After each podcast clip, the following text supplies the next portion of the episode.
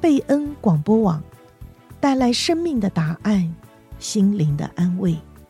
今天祝福您得到应许和医治的经文是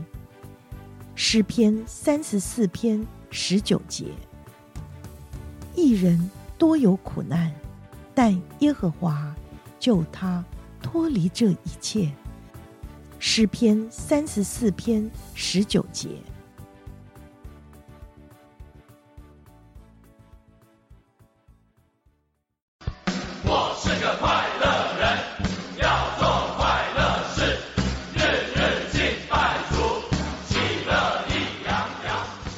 山戏谷，藏龙卧虎，高山低谷，处处蒙福。各位听众朋友，欢迎您收听全福时间。我们是一群全福会的男士，热爱家庭，关心社区，是世界上最快乐的人。让我们在全福时间中，用自己生命的故事、职场和人生的体验，跟您分享全面的祝福。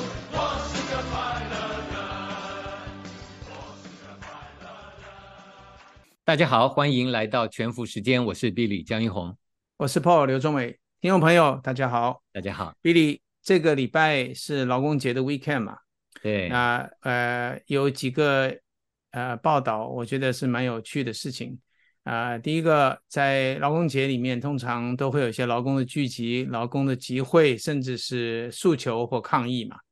那在我们这边的旧金山。哎，我就注意到一个消息，他们聚集呢是计程车工会啊，啊，他们在旧金山抗议这个有一个公司叫 Cruise 啊，我想我们大概知道 Cruise 是一个现在做这个自动车在旧金山，而且已经被旧金山市政府给这个执照许可，可以在旧金山各地这个做商业的啊自动驾驶，就像自动计程车一样。那么这个工会呢，就针对这件事情发表他们的不满啊。当然，第一个不满就是他们来抢饭碗，这个是可以了解的。嗯。那第二个呢，当然他们要讲一些他们觉得比比较这个公允、不是那么自私的看法，对不对？那他们就提出来说，哎，对大众来说，Cruise 呢也不安全，因为他们举例说，在上个月啊，就有这个一个救护车呢被这个 Cruise 车挡住，动弹不得。耽误了他们呃执勤的这个事情，造成这个病人的这个伤害。这个事情呢，我觉得很有意思哈啊，因为同样的情况，在这个波士顿，他们也有一个劳工节的聚集。哎，他们在做什么呢？同样的，他们是针对这个 AI 啊，这个人工智能所带来的应用呢，在声援这个好莱坞。你如果还记得的话，前几个月好莱坞有个罢工。啊，他们所有的这个娱乐界里面的各种各样的一些呃 labor 啊，他们这个集体抗议，因为担心他们的未来会被这个 Chat GPT 之类的这种智能所取代。所以我看到这两个新闻呢，我就觉得我们今天应该来稍微来谈一下哈，这个是一个很有趣的一个，也跟我们很实际有相关的一件事情。那第三个是在 LA，他们也有一个工人的聚集，那他们讲的是什么？不是讲 AI 智能。而是说，他们现在劳工的待遇已经太差了，啊，工作太辛苦，要加薪。哎，你就可以看到，Billy，这三个呢，就代表我们现在大致上这个世界里面的遇到了一些难题。一方面呢，需要用到这个 AI 智能等等技术来增加生产力；另一方面，却要这个劳工他们的权益啊能够得到保障，而且他们甚至现在已经觉得这个呃权益已经受到威胁。这个 AI 是。反正现在是势不可挡嘛，好像就是当年的工业革命，现在看到 AI 好像突然之间各种的应用，还有想到将来可能的应用，所以很自然，很多人会觉得他的他的行业会不会受到威胁？所以在 Labor Day，尤其美国是 Union 是很 strong 的，所以 Unions 也确实是有义务，他们会代表他们的这些 Labor 来发发声。那那当然就是说，像你刚刚讲的这个。那个计程车，它这个无人驾驶的，事实上全美已经就是蛮多个 city，就是说 allow 了他们在那些，特别是大城市里头，allow 了他们已经开始在全美在测试一样。因为这种东西到真正推广到全国，其实中间还有很多需要改进的嘛。所以他们现在绝大部分我知道的都是在 city 比较人多的地方，陆陆续续，当然我也听到了蛮多，就是说，哎，莫名其妙他就停下来啊，或挡路啊，这些都都有。可是你有没有一些数据，就是说，因为它这样子的 AI 无人驾驶，有没有一些固定统计的数据来？就是说，在不管是伤亡率、车祸率各方面，有没有一些数据可以？我我是稍微看一下这个 Cruise 这个公司呢，它有提出它的反驳了啊，也就是说，没错啊，我们的车子在旧金山啊，几个月前其实有好几个那一次一些大游行的时候，就有不止一辆的他们的计程车呢，就 停在那个十字路口正中间，它的这个演算法啊，这个 algorithm get stuck。啊，后来还是要人来给他 reset 才能救得出来。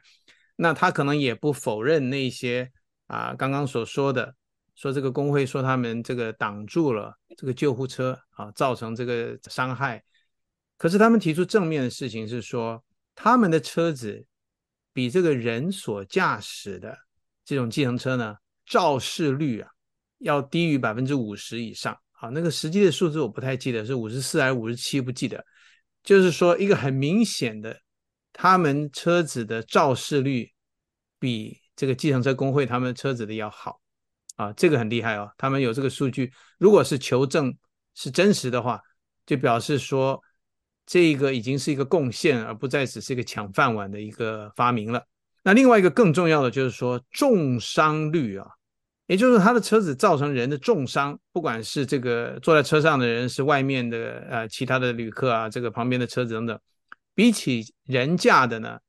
要低于百分之七十以上。所以，Billy，你从这两个你就知道，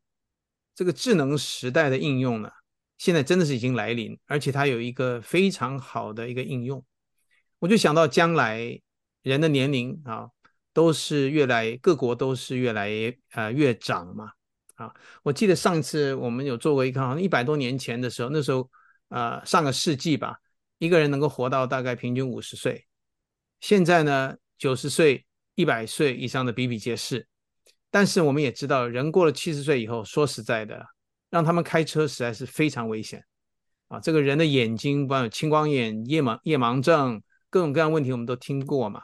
那反应也比较慢，对不对？在湾区这种地方，肇事率。绝对是远超过这个自动驾驶，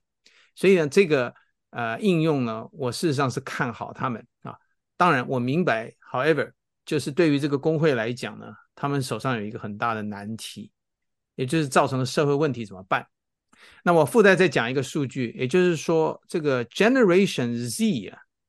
，Z 就是年轻人啊，他们是非常比起从前的这个 Baby Boomer。甚至这个千禧年的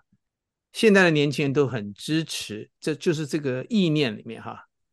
他们支持工会。你有看出我这个我要说的这个问题吗？啊，也就是说现在的人比较支持工会的看法，但是呢，这个科技的发展呢，却是 against 他们啊。我就是说，这个潜在性的对于这个未来的这个社会呢，会有一些一些紧张跟冲突的来源。所以值得我们去思考这个事情，在它还没有完全形成啊、不能解决的时候呢，我们对它有一个好的认识。我想这是今天我们谈这个智能世界啊、智能未来一个希望能带给大家的一些贡献。你讲到这个智能 AI 在 replace 的，你刚讲到呃开车嘛，计程车司机感觉上好像不需要什么技术，可至少他还要考个 license，对不对？开车嘛，还是要一些技能。事实上还有比他们更不需要技能的，对，有这么多，你看各国的移民过来，有的身份都没有，他们一开始做什么？有的是在很多农场做事情，有的是在餐厅做事情，这他们更是不需要技能。那这一批人其实是以发展的这种 AI 的技术，就跟你刚刚讲，餐厅里头我们已经看到有那种更不需要人的，对不对？从点东西开始，一直到东西送进来，那机器人送过来都不需要人了。那这些人是第一批受到影响的。可是渐渐的，你看他到了计程车司机，这无人驾其实技术已经蛮高的了。可是再接下来，如果再到下一个 level 以后，你发现连有些连甚至医生都可以 replace，不是所有的医生，很多需要那种 counseling，他如果真的大数据后面，他可以 counsel 的跟医生一样好。那将来你会看到，不光只是蓝领的人在 protest，将来会是白领的人一样会 protest。嗯、那这个过程里头，就是这样子的一个社会的转变的变迁里头，这种东西我们没办法说就不用它。可是那我们要做什么能够减缓，或者说让这些人的，让这个智能未来的来临是一个对社会。产生的问题是一个 smooth transition，而不是造成。我想我，我我我我，让我们也许听众朋友先去想一下哈，目前在我们周围一些好的应用，它至于说它产生的社会问题哈，或者是转业啊、再教育这些必须要做的事，我们等一下再提啊。但是呢，呃，我们现在像前一阵子我妈妈在呃医院里接受治疗的时候啊，我去了那个医院的时候呢，就注意到它有两个机器人在那里。哎，有人说，哎，我去医院怎么一个机器人都没看到啊？你知道，机器人并不是都是从从前这个卡通片里面、这科幻片里面张牙舞爪的那种机器人，不是啊，哈，它只要是能够帮助你自动的能够啊行使那个智能工作的话，它就是一个机器人设计。我看到两个什么机器人呢？第一个就是这个清洁工，它这个清洁工并没有取代，呃，完全取代这个真正的人的清洁工，但是呢。他这个不停的就在他的这个走廊上走来走去，啊，一个高高的一个圆筒，一个圆筒上面有各种各样的这个清洁的工具，然后他就在走啊，到处走，就是不断的吸尘，不停的啊维持它空气里的清洁。我觉得这个是你如果用人去做的话，这个很多人现在不愿意去做了啊，这非常低端的工作，劳力密集，而且很辛苦的。那第二个呢，是在夜里面的时候，我记得从前几年前他们。啊，如果我如果我们担心妈妈这个如果有这个，有的时候你知道老年人半夜忽然醒来的时候啊，四肢也比较软，那那记忆力也不清楚，还有可能摔跤，所以那个时候他们怎么样？他们特别去请一个人坐在那里，整整坐十个钟头啊，晚上的时候就坐在那里啊，你想想看这个工作是多的何等辛苦的工作哈，他不能合眼的，他的工作就是 watch 一件事情，让他万一发生的时候，他可能没有发生。可能整个晚上什么事都没有，但是万一发生的时候，你必须立刻处理。哦，我觉得这种工作绝对是没有办法长久，因为这个责任太大。哎，结果现在每一个房间都有一个机器人，那个机器人呢，就基本上是很简单的，就是一个摄像头架在那个地方，但是会说话。那如果你呃想起来或什么的时候，啊，他会跟你说你要做什么，他跟你讲话。那第二个呢，他也会通知外面那一个呃控制中心那边有一个值班的。一个人叫他赶快过来啊！这个病人可能啊不晓得自己在做什么，有摔跤的危险。我就是要跟各位说呢，现在这个应用已经在我们中间，而且是你可以感觉到我们需要他们。这个甚至我们自己将来呢，呃，人到了这个七十岁以后，你可能家里面需要两三个这样的一个机器人，他们并没有威胁到任何人，也没有事实上拿去任何人想做的工作，对不对？这两种例子，包括我们刚刚说的。一个计程车啊，将来譬如说七十岁以上的人，他不想再开车了，太危险了，眼睛也看不清楚。那这个时候呢，计程车像 Cruise 这种呢，就能够帮助啊，而且减少街上老年人开车带来的危险。所以我想这几个例子呢，是我先提到说，哎，我们应该先看到有没有像这样的例子啊，Billy，等一下我还可以跟你说有一些更应用的广的啊。但是说到这边的话，你有没有想到对于这些应用？有没有什么后果？你刚刚觉得，呃、你刚刚讲的是你刚刚讲的是医院的例子嘛，对不对？对。事实上，我们自己虽然父母亲已经都过世了，可是，在他们的过世的最后的，譬如说八年到十年里头，每个人都亲身经历到照顾父母亲多么不容易。有的时候，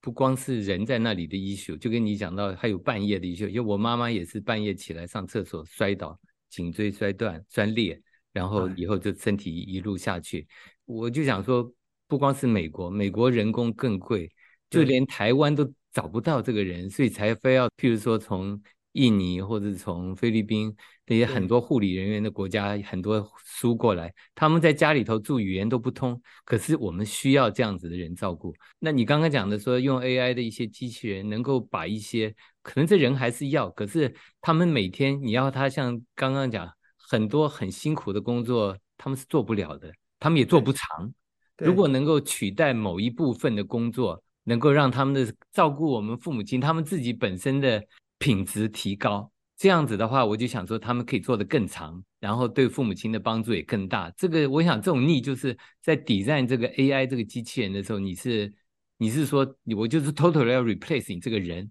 还是说我的目的是来 replace 一些对你人很 difficult 的工作，我来 help 你。所以就是说，我觉得这个 AI 的发展不要想到是说来 replace 整个人，而是说每一个行业里头都有人，可是这个人都要做一些。对他不擅长的工作，能不能或者说有危险的工作，能不能 help 他？如果从这种 support 的角度去想，我想就可以减掉很多这个过渡过程中间的阻力。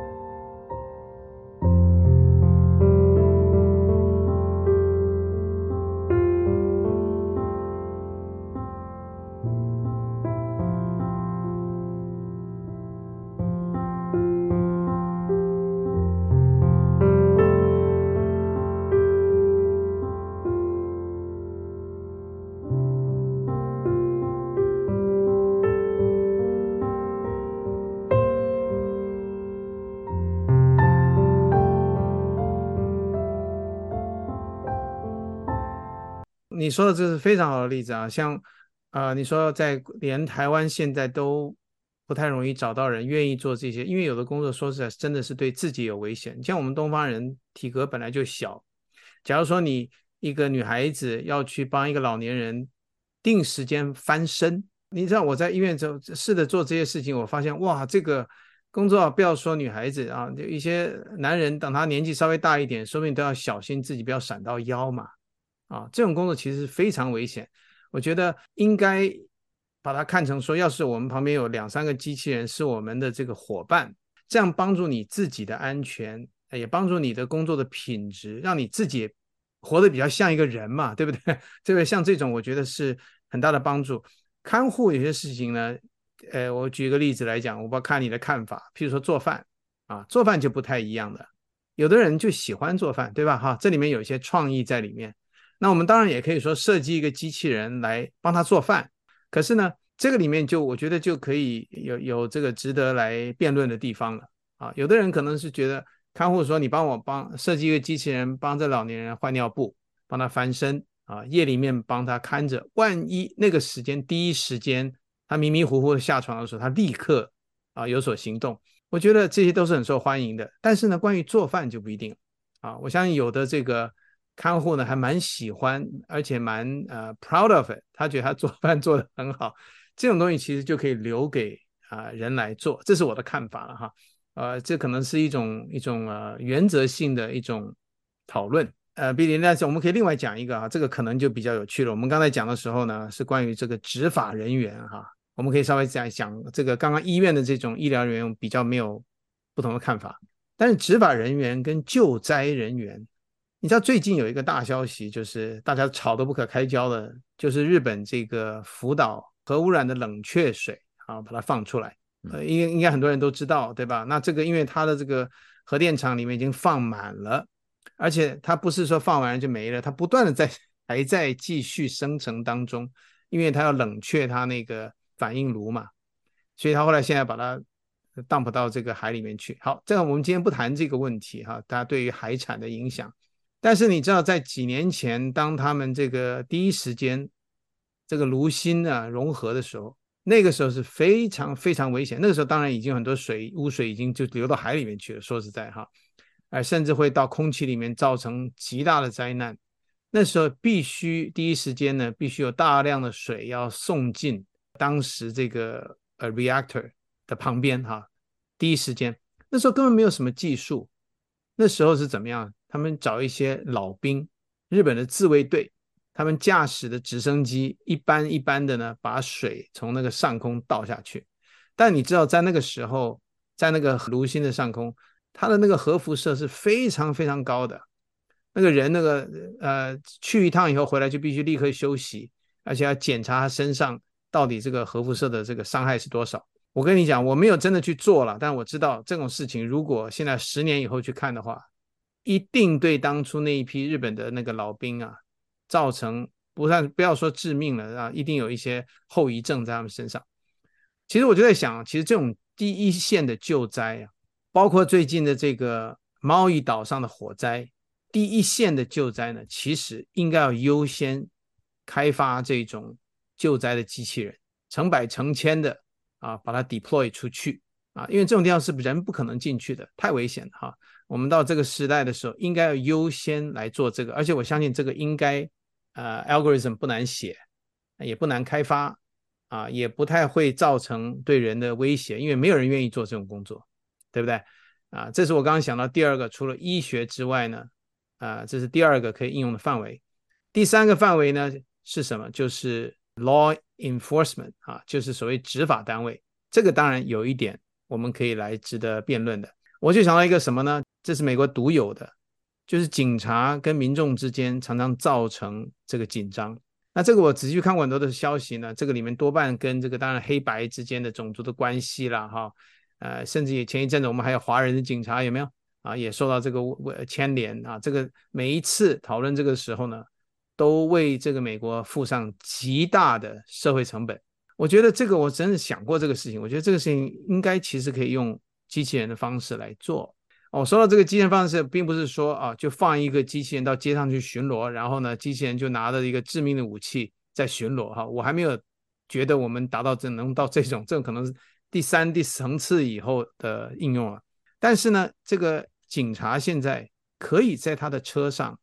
有一个机器人 partner 跟他一起巡逻，我觉得这是可以的啊。就像过去我们老早就有做这个事情，是什么？就放狼狗嘛，有一个他的 partner，一个狼狗就在旁边嘛，对不对？那人不敢去的地方放狼狗去，先去闻闻炸弹啊，或者是看有没有人危险的地方，狼狗先进去咬那个坏人啊，等等。我觉得这可以用机器人来做。为什么用机器人？因为机器人没有这个人的情绪。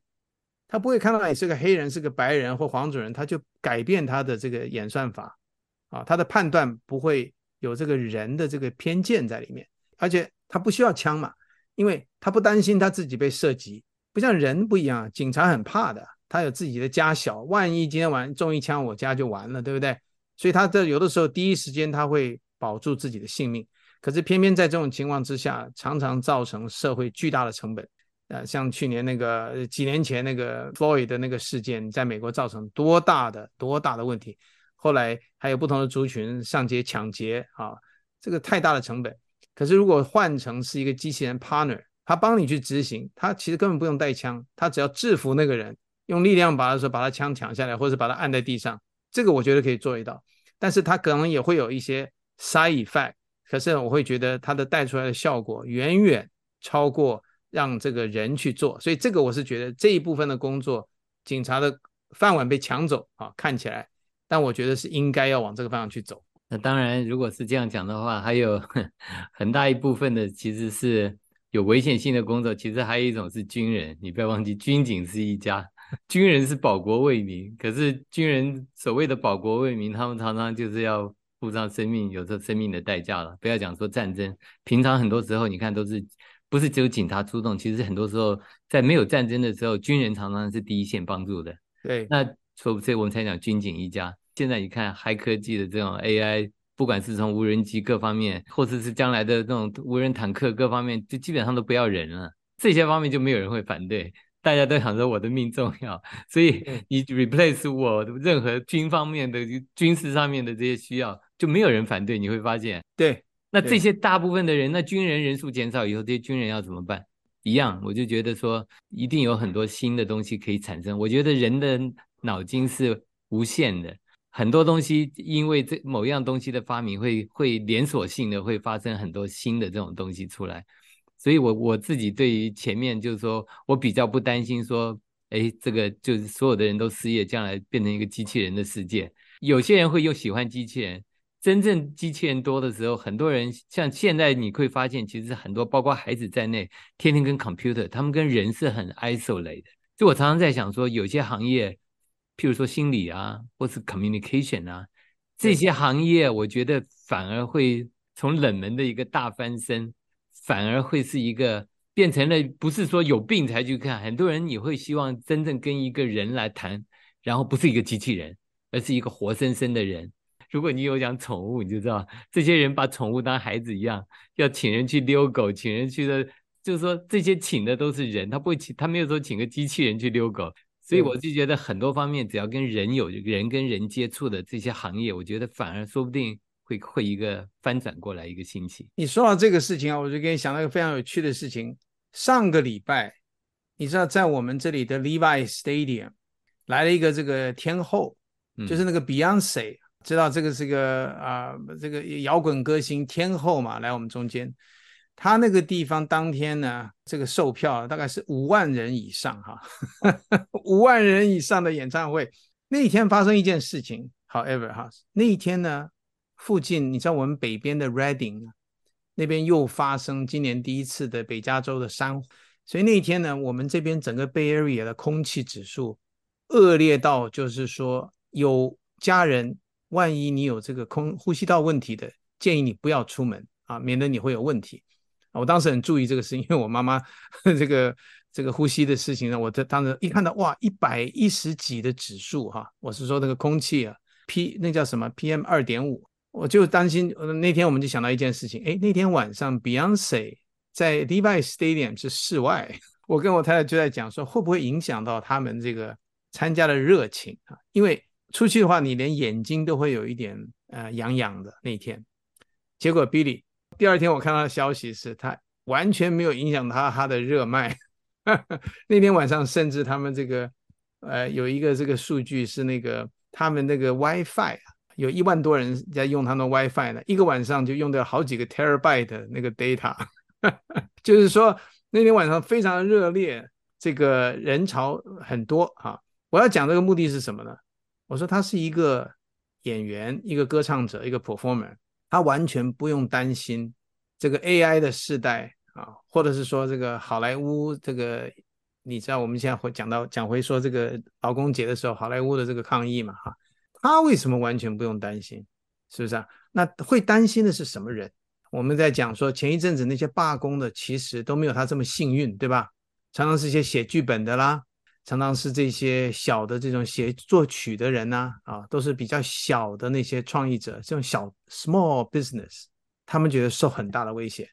这个就是想到你刚刚说的说，人要再接受新的 training 了，但是 train 的人应该不是 Beyonce，哎，他可以继续过他的日子，还可以唱歌，因为他是一个偶像。那人家也愿意来现场，因为没有人愿意到现场来听那个机器人唱歌是不可能，对吧？哈，他不用担心。但是呢，那些很多的这个劳工呢，就必须要再被 train，避免在这一波的 AI 的这个呃，尤其具体来说，这个 Chat GPT 啦，啊，不要被他所写的剧本而取代了你的这个工作，对不对？从这个观察，我觉得我们就可以知道哪一些人我们需要重新帮助他们，能够来啊、呃、接受新的科技的训练，能够找到新的工作，甚至能够在这个 AI 所产生的新的。智能时代里面呢，他能够得到一些新的机会。对，所以到最后其实就是讲到的是一个是一要学习这个新的教育，一个是技能。那这个教育的话，当然不是每个人，而是这个政府或是一个国家的力量，他要怎么样要把这个东西 incorporate 到他的教育里头去。那这种学习新的技能呢，那就是每一个人要就是不同 level 的 labor，他们都要有这个有这个有这个 awareness。呃，变成你说学一个新的技能，譬如说跟 AI 有关的，呃，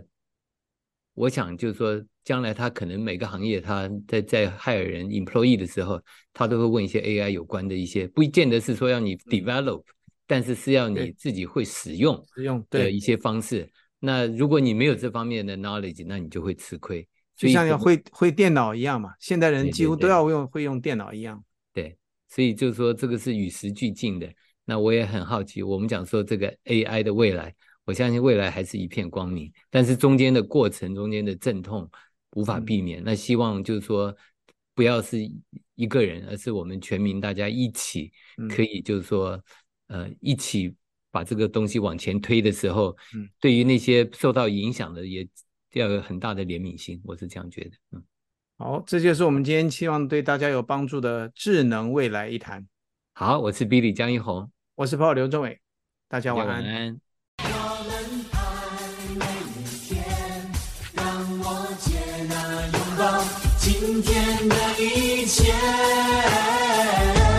听众朋友，感谢您收听全福时间，希望我们的分享能够带给您长久的祝福、深刻的激励，让您每一天都能够享受全面的祝福。谢谢您，下周四再见。